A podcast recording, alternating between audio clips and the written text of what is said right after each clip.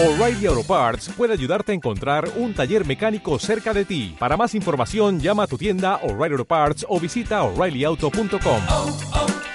O'Reilly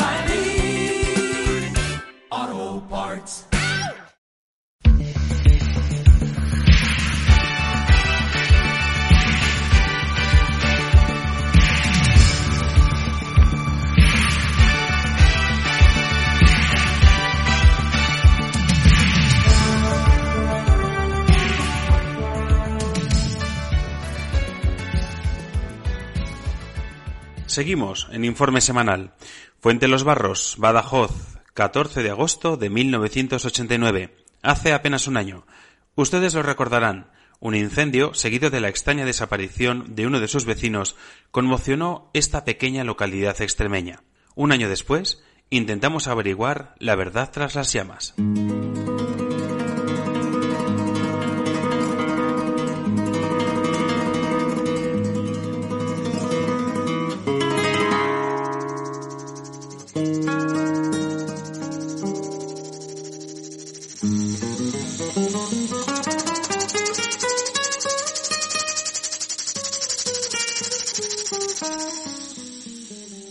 En el caluroso silencio de la noche extremeña, las chicharras imponen su melodía a ritmo de alegro.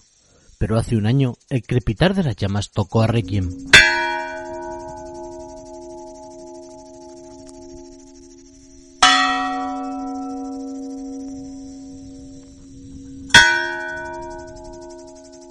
Hay fechas que se graban en el recuerdo colectivo. El 14 de agosto de 1989 ha pasado a ser una de esas fechas negras de la España profunda.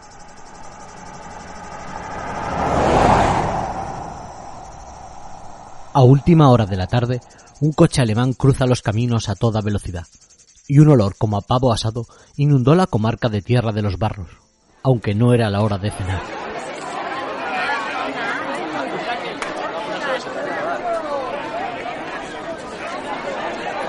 Los vecinos que ultimaban los preparativos para el Día de la Virgen entre farolillos de vivos colores y banderolas de la tierra vieron una columna de humo alzarse a las afueras de Fuente los Barros. Una modesta casa de operos sucumbía a las llamas. En su interior, supuestamente, Sebastián Hurtado. Minutos antes del incendio, dos vecinas de la localidad que volvían de sus labores del campo vieron entrar a Sebastián.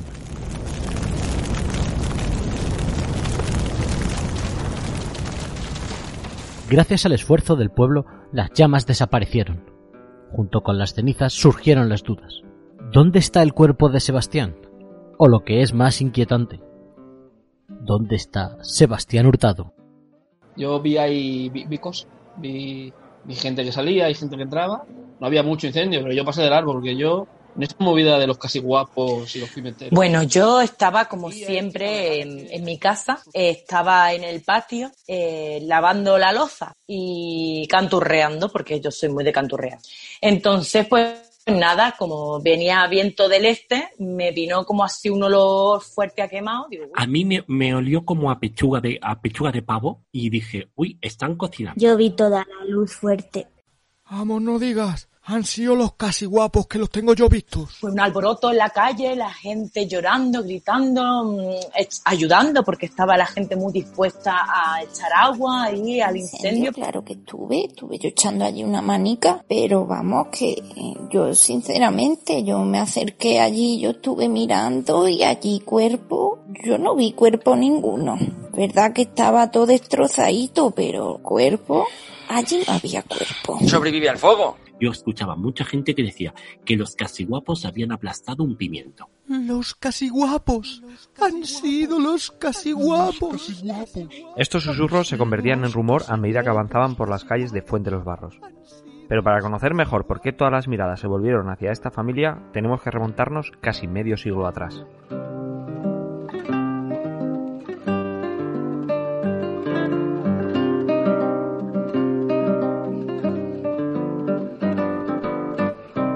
En el humilde Fuente Los Barros, una familia empezaba a destacar, pues las pesetas no dejaban de entrar. Jerónimo Hurtado, en aquellos días patriarca de la familia, más conocida como los Pimenteros y abuelo de Sebastián, empezó a amasar fortuna con sus negocios en las Américas, lo que hizo que esta familia de campesinos prosperara y empezara a regar de capital toda la comarca a través de pequeños préstamos personales. Préstamos que se cerraban con un apretón de manos y se avalaban con la palabra de un hombre. Amadeo Rubio, conocido como el casi guapo, no pudo cumplir con su palabra de hombre. Amadeo no pudo hacer frente a sus deudas, lo que dio paso a un encontronazo verbal, al que le siguieron amenazas a punta de escopeta y actos violentos. La tensión alcanzó su punto de no retorno el día en que uno de los nietos de Jerónimo Rubio llegó con la pierna fracturada. Un accidente en un partido de fútbol a manos de un niño de los pimienteros. Los abuelos tenían una deuda y fueron a un hijo que tenía 11 años en un partido de alevines y uno de los hurtados, de alevines de colegio, fue y le pegó un patadón y le rompió la pierna. En venganza. Por abajo. Yo, yo creo que eso fue un antes y un después. Ahí al pueblo le quedó claro que familia mandaba allí. Y quisieron dar una señal y la dieron y quedó clarísimo. Partió la pierna, porque se, se dijeron "Ah", y le partió la pierna. Pero luego al final, pues eh, no le ha faltado de nada al zagal, ¿sabes? Mi abuelo con ocho años ya trabajaba, ¿eh? O sea que con diez ya se sabe lo que es, eh, lo que sé. Es un hombre ya con diez años, ¿eh? Aquí en el pueblo. Te digo más. Mi, mi padre me tuvo con 14 años, o sea que ya con 11 se sabe lo que, lo, lo que es. Pero no, yo reconozco que no está bien partir piernas. Ya de hecho, lo- ya no se hace. Los altercados entre los casi guapos y los pimenteros fueron el pan nuestro de cada día durante más de 40 años. Esta enemistad entre familias tuvo a la pequeña Villa en vilo. Siempre ha habido problemas. Siempre ha habido trifulcas. En alguna ocasión sí que han habido disputas.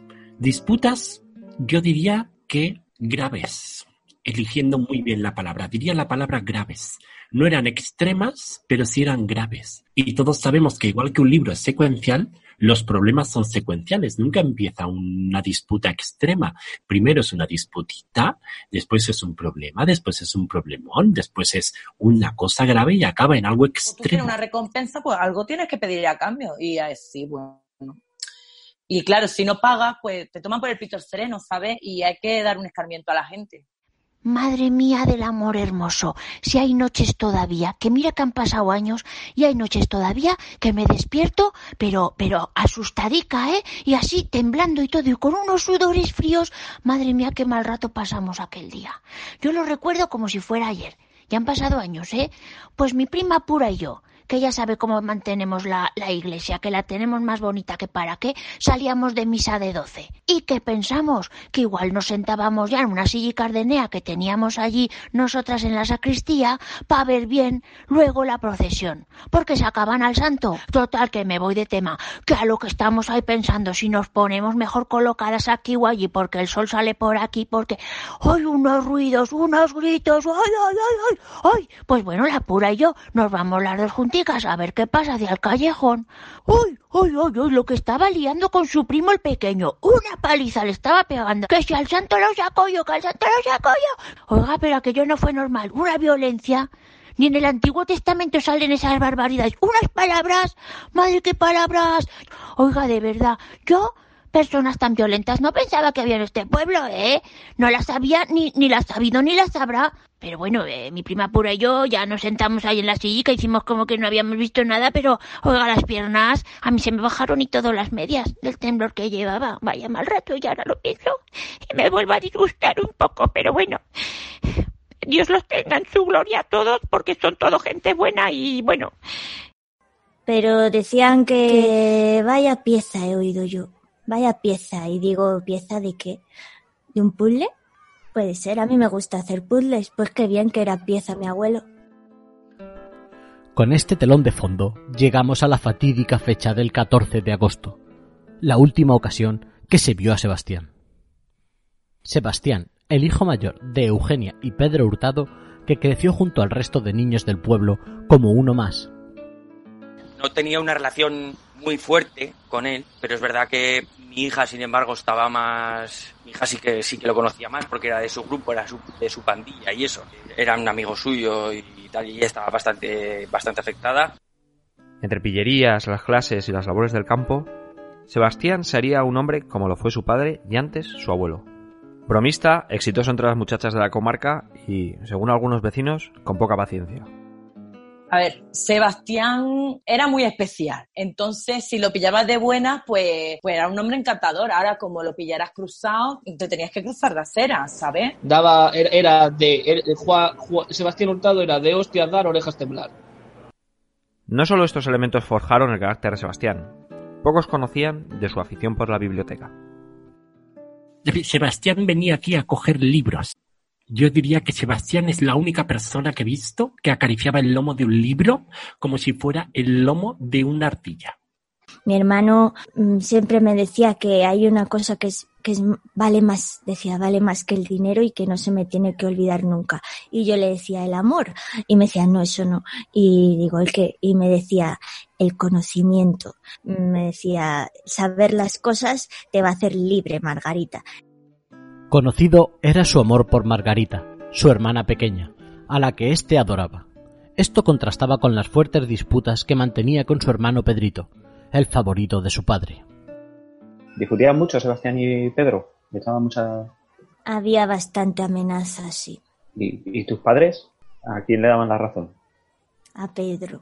Pero yo creo que a mi madre se la daba porque mi padre se la daba, porque luego cuando se acababa toda la discusión, mi madre se quedaba llorando en un rinconcito. Y yo decía, ¿qué pasa? Y decía, una mota de polvo, nada, nada. Con el exilio de su hermano Pedrito, y siendo Sebastián el único hijo varón de los pimienteros, tuvo que hacerse cargo de hacer cumplir las palabras dadas a su familia. Sí, porque Sebastián era muy recto y llevaba muy bien las cuentas. Este mismo libro de contabilidad que tengo aquí, este libro que tengo aquí, este libro llevaba todas las cuentas de, la familia Hurtado. Y Pedro venía cuando no tocaba recoger lo que tenía que recoger y se llevaba lo que no era. Él venía y se llevaba lo que no le pertocaba. Y en dentro de la familia Hurtado han habido problemas con esto. La familia Hurtado no se ve como unos usureros, sino como unos mecenas de la villa, cuyo objetivo es ponerla en cabeza de la provincia y darla a conocer en la geografía española. un emprendedor y claro, ayudó mucho al pueblo. En el pueblo se pasaba hambre, había mm, calumnia, había, mm, hab- era un desastre. Mi abuelo vino aquí, puso el dinero y todo se empezó a arreglar. Lo que pasa que Y claro, ese dinero nosotros no disponíamos de él. Entonces, gracias a ellos, me sabe mal porque hay más gente implicada, pero sobre todo gracias a ellos, pues el pueblo ha avanzado Bueno, mucho. yo le puedo decir exactamente que esta biblioteca no existiría si los Hurtado, esta familia tan, tan, tan afable, no hubieran invertido en esta biblioteca y en su extensión. Así que si ellos llevan bien su negocio, bienvenido sea. Porque si un negocio trae cultura, ¿qué puede haber de malo en ese negocio? solo usuran, usuran un poco, pero bueno, es que, hay que a veces hay que ganarse la vida como se puede. El trabajo que Sebastián realizaba para su familia, presuntamente el cobro de deudas, le llevó a tener muchas trifulcas con sus vecinos y acrecentó la histórica enemistad con los casi guapos. Muy sonados los encontronazos, algunos escopeta mediante, con los hermanos Rubio, Ismael y Benito, de los cuales todavía se oyen ecos en el bar del pueblo entre partidas de cartas y copas de anís. Hace muchos años. Yo vi Trifulca de Sebastián. Bueno, yo a Sebastián le he visto dar buenas hostias. No, que sí, que sí, que no hay problema. Pues sí, pues tienen, tienen, pro- tienen problemas, sí. ¿Por qué? Pues porque son gente que va de cara. Gente que va de cara. Y dices, esto. Y, y a veces negociar con ellos es un poco difícil, pero bueno, solo es eso. Se llaman que se amenazan. Yo, yo digo, no puedes matar y me dicen que no, que es amenaza. Pues vale. Pues ahora viene lo de pum y eso nunca me gusta. A ver, yo lo vi un día que estaba en el, en el coche eh, esperando a la chica que, que venía en el autobús y dio la vuelta con otro y lo cogió del pecho y lo tiró contra el suelo y allí le dio, y ahí le dio unas patadas y lo, y lo dejó sangrando. Sebastián era un tío problemático. Ismael Rubio, mellizo de Benito y el mayor de los cinco hermanos, es una persona reservada, taciturna y muy centrada en trabajar las tierras de la familia. Yo, yo- yo diría que son ese tipo de personas que pueden dialogar con una azada, pero no con otra persona. He visto que le arreaba al hermano. Que sepáis que yo lo he visto, que Ismael eh, se aprovechaba un poco de su posición. Estaba aquí, quizá, quizá también porque su padre ya les cascaba. Mira, eh, con Ismael fue eh, quinto mío. Yo no nos llevábamos muy bien, éramos un poco rivales, pero bueno, luego ya de mayores, pues esas cosas se pasan. Su hermano Benito, del que se dice no estar en posesión de todas sus facultades mentales, es una persona demasiado familiar, de trato complicado y poca paciencia, que llegó a amenazar al equipo de radiotelevisión española desplazada a Fuente los Barros. Hostia, ¿es, ¿ese es Benito Rubio? Sí, sí. Eh, ¡Eh! ¡Eh! ¡Benito! ¿Qué? Eh, que somos de Radio Televisión Española. Si quisiera, nada, me gustaría hacernos un- dos, tres preguntitas. Hay muchas preguntas esas, ¿eh? Nada, contarnos, ¿te acuerdas hace un año que se quemó una casa? Queremos saber, pues eso, cómo Yo no quemé, yo no quemé. No, que yo no te estoy diciendo que tú hayas quemado. Te estoy diciendo que, nada, eh, tres preguntitas, tomamos un café. No, no puedo, me- no me coger. No me empuje. No, no, a ver, no, Se te- está acercando demasiado. no, no le estoy tocando, Benito. A ver, nada, que sería... Mire, no, aléjese de aquí, no quiero contestar. Fuera, no. Suéltame el brazo, suéltame el brazo. Fuera de aquí. Suéltame el brazo. fuera. Vale. Fuera de aquí, fuera de mi pueblo, de mi pueblo. Ismael y su familia ven comprometido su futuro por decisiones políticas. Eh, estoy en una posición que yo me debo al pueblo y eso es así, pero los regalos, quien no lo acepte es que esto. Pues mira, queremos eh, ampliar el- hacia el norte. Toda esa arbolada que veis ahí delante la vamos a quitar. Y después, bueno, y hay que hacer el polideportivo y hay, que hacer muchas cosas. A ver, es que es que está, to- está no está firmado. Entonces no hay cosas que no Que- pero el Encinar ese es una... El Encinar ese es una maravilla, el, el bosque ese que hay. Eh, sí, pero bueno, si queremos que la, la población aumente y atraer a gente y tal, pues tam- eh, ¿qué te crees? Sí. ¿Qué te crees? Si es que todo, todo, todo el mundo que está urbanizado, todo el mundo, Que antes era priva- tierra. O sea, hem- hemos oído que, por ejemplo, lo- la familia Rubio, que tiene un trozo, no está muy de acuerdo en ceder esos terrenos. Lindan con sus zonas de donde tienen allí la cosecha y un polígono industrial ahí les viene mal al lado de, de sus campos. No están Lo que muy ellos- contentos. Ya, ya. Lo que ellos no entienden, que es lo que yo estoy intentando hacer es entender desde hace mucho tiempo, es que va a ser beneficioso para ellos al final. Que va, se va a construir polígono, se va a mejorar la infraestructura del pueblo, vamos a crear puestos de trabajo que le va a revertir a ellos también en el fondo. Pero es algo que, bueno, pues que estamos ahí en, en negociaciones, no son un poco cabezoncitos en este. A todos estos antecedentes falta añadir el sentimiento que más hace aflorar el rencor entre dos personas, el amor. María Luisa Pérez, huérfana de madre desde su nacimiento, es la única hija del sepulturero de la comarca y también la novia de Sebastián. María Luisa estaba con mi primo oficialmente, pero, pero, se sabe, la muchacha es pues muy ligera de casco. se la veía muy rígida, se la veía como una, digamos, digamos, esta gente que mm, prefiere, mm, prefiere hablar con un espejo a con una persona, ¿sabe usted lo que le digo? Mm, Es que cuando estaba con María Luisa no me hacía caso a mí. Ella intenta ser mi amiga. Ahora, antes lo intentaba y ahora cuando lo intenta, pues se le caen las lágrimas, pero lo intenta. Así que yo creo que debe intentarlo más fuerte porque de tanto que aprieta se sale el agua. Uh, es que María Luisa es un poco, ¿eh? ¿Verdad, María Luisa? Me trata mal. Eso es verdad. No me gusta. No, María Luisa es un poco peculiar, ¿eh? esta María Luisa, ¿verdad? Aunque los rumores cuentan que el corazón de María Luisa pertenecía a Ismael Rubio, pero la deuda familiar la ataba al mayor de los pimienteros. Hombre, yo pienso que. Yo pienso que está quemado. Vamos, porque se quemó la casa y no lo han encontrado. Yo creo que esas cenizas ahí había cosas. Ha parecido que yo creo que es que el Zagal está muerto. Vi, vi gente que salía y gente que entraba. Dos sombras claramente de hombre. Un buen, bi- un, un buen bicho. Uno grande y otro más pequeño. Sabemos que hay dos hermanos, que uno grande y otro es pequeño, pero Esta descripción encaja con Ismael y Benito, a los que el pueblo ha señalado y la Guardia Civil ha investigado sin poder demostrar su culpabilidad. A ver, no preguntéis más, el cuerpo ya informó el año pasado y el cabo Trujillo ya dio una rueda de prensa y se dijo todo lo que se tenía que saber. Y el resto está bajo secreto de sumario. Ahora, para que la gente se quede tranquila y deje de preguntar, no, no han sido. Que sepamos nosotros, no ha sido la familia Rubio. No tiene nada que ver ya, que tenemos mucho trabajo y cosas más importantes que hacer. A la orden. Otras voces apuntan que la sombra más baja solo podría pertenecer a otra persona de la comarca, la más acostumbrada a hacer desaparecer cuerpos y en posesión de todas sus facultades, el padre de María Luisa, que junto con Ismael consiguieron acabar con sus deudas y por fin liberar a su querida María Luisa. Nuestro equipo de Radio Televisión Española, al intentar contactar con María Luisa, fue despachado por el sepulturero de la siguiente guisa. ¡Eh!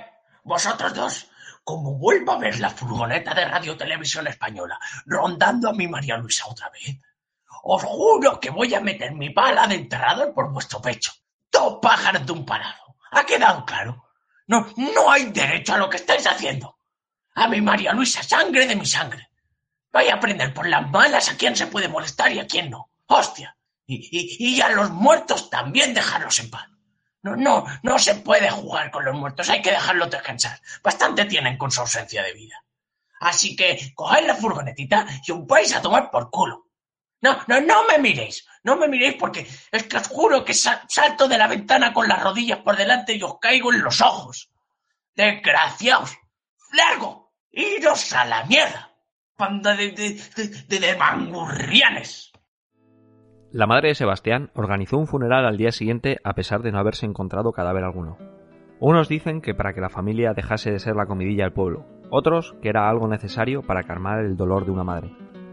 Pero la cercanía del funeral al incendio hizo que los ánimos en ese acto se caldearan. Hombre, no, no, escúchame, un pueblo, el funerales hay que hacerlo, ¿eh? Los funerales se hacen. Fue divertidísimo, fue divertidísimo, porque tuvimos que hacer de todo.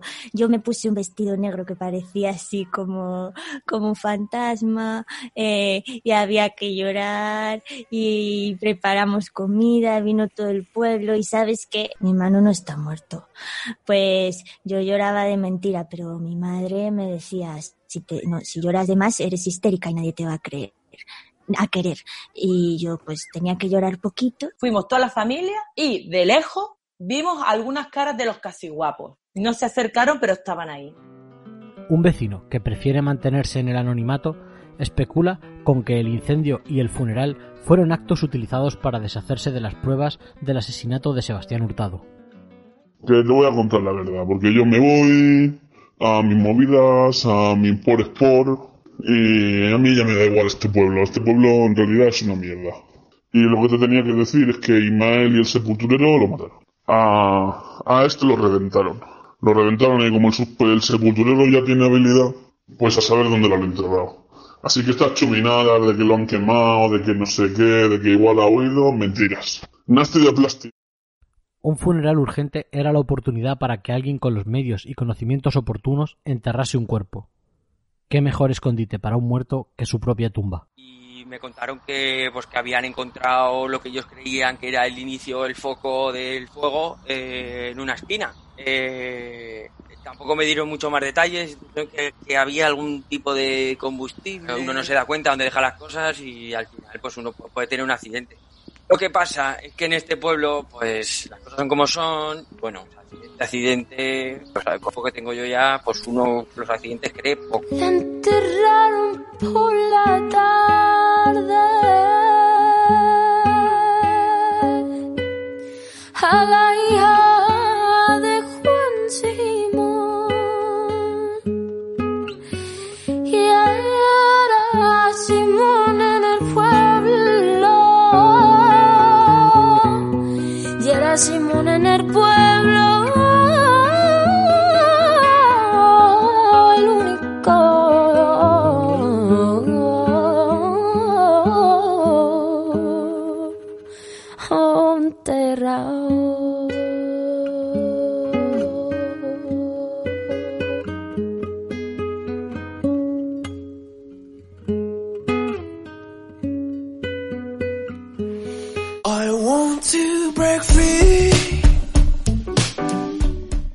cuando parecía que todo estaba claro, ¿Qué empuja más, el amor o el dinero?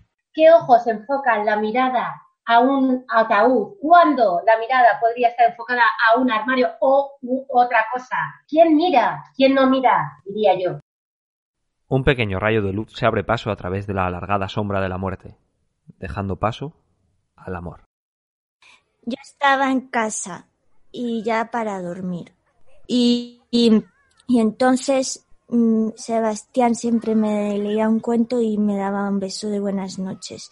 Y esa noche eh, me dijo, hoy no te puedo leer el cuento y solo te puedo dar el beso de buenas noches. Y dije, ¿por qué? y me, hizo así con, se puso el dedo en los labios como de silencio y, me dijo, pero como no hay cuánto, el beso va a durar un poco más porque vas a tener que guardarlo mucho tiempo. Y yo sé por eso que mi hermano en algún momento tiene que volver, porque si no me lo hubiese dicho, no me va a mentir.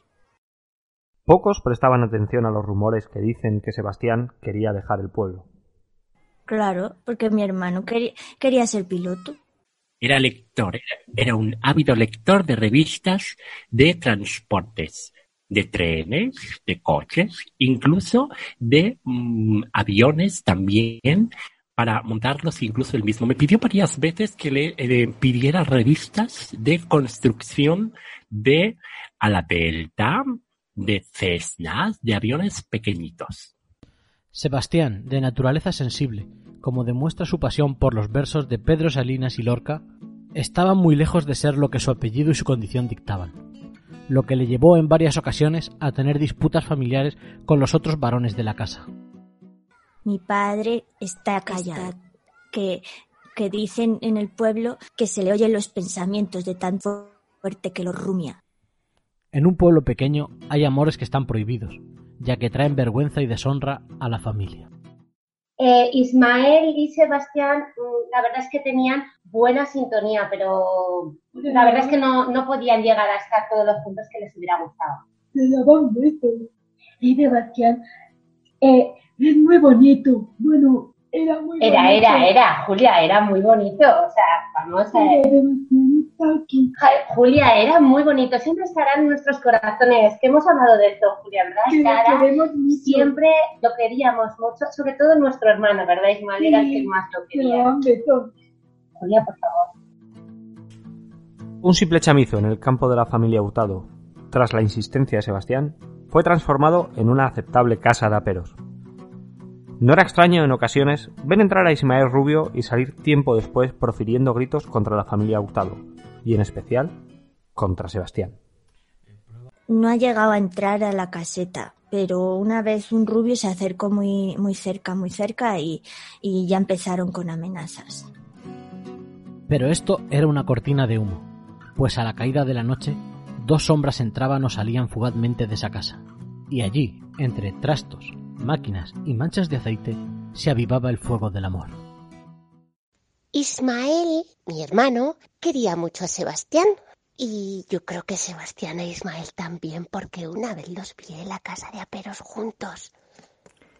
Se daban besos muchas veces y me sacaban a pasear y estábamos los tres riéndonos mucho y es que muchos, muchos besos y eso es bonito. Eran besos secretos los que se daban, solo los podía ver yo y ellos. Se daban muchos en la, en la, en la puerta, en el, en el monte, en casa una vez también.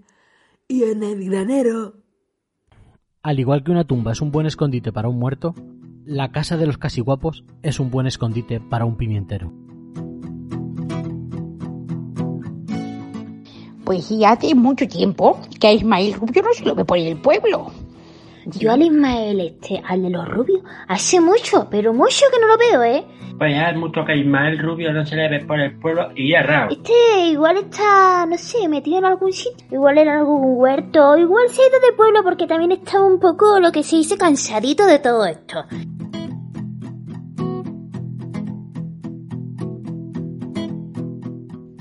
Y como dice aquel verso del poeta Salinas que habita en una pequeña cajita de metal bajo la antigua cama de Sebastián, y por fin, por fin, ni goce ni pena, ni cielo ni tierra, ni arriba ni abajo, ni vida ni muerte, nada, solo el amor, solo amando.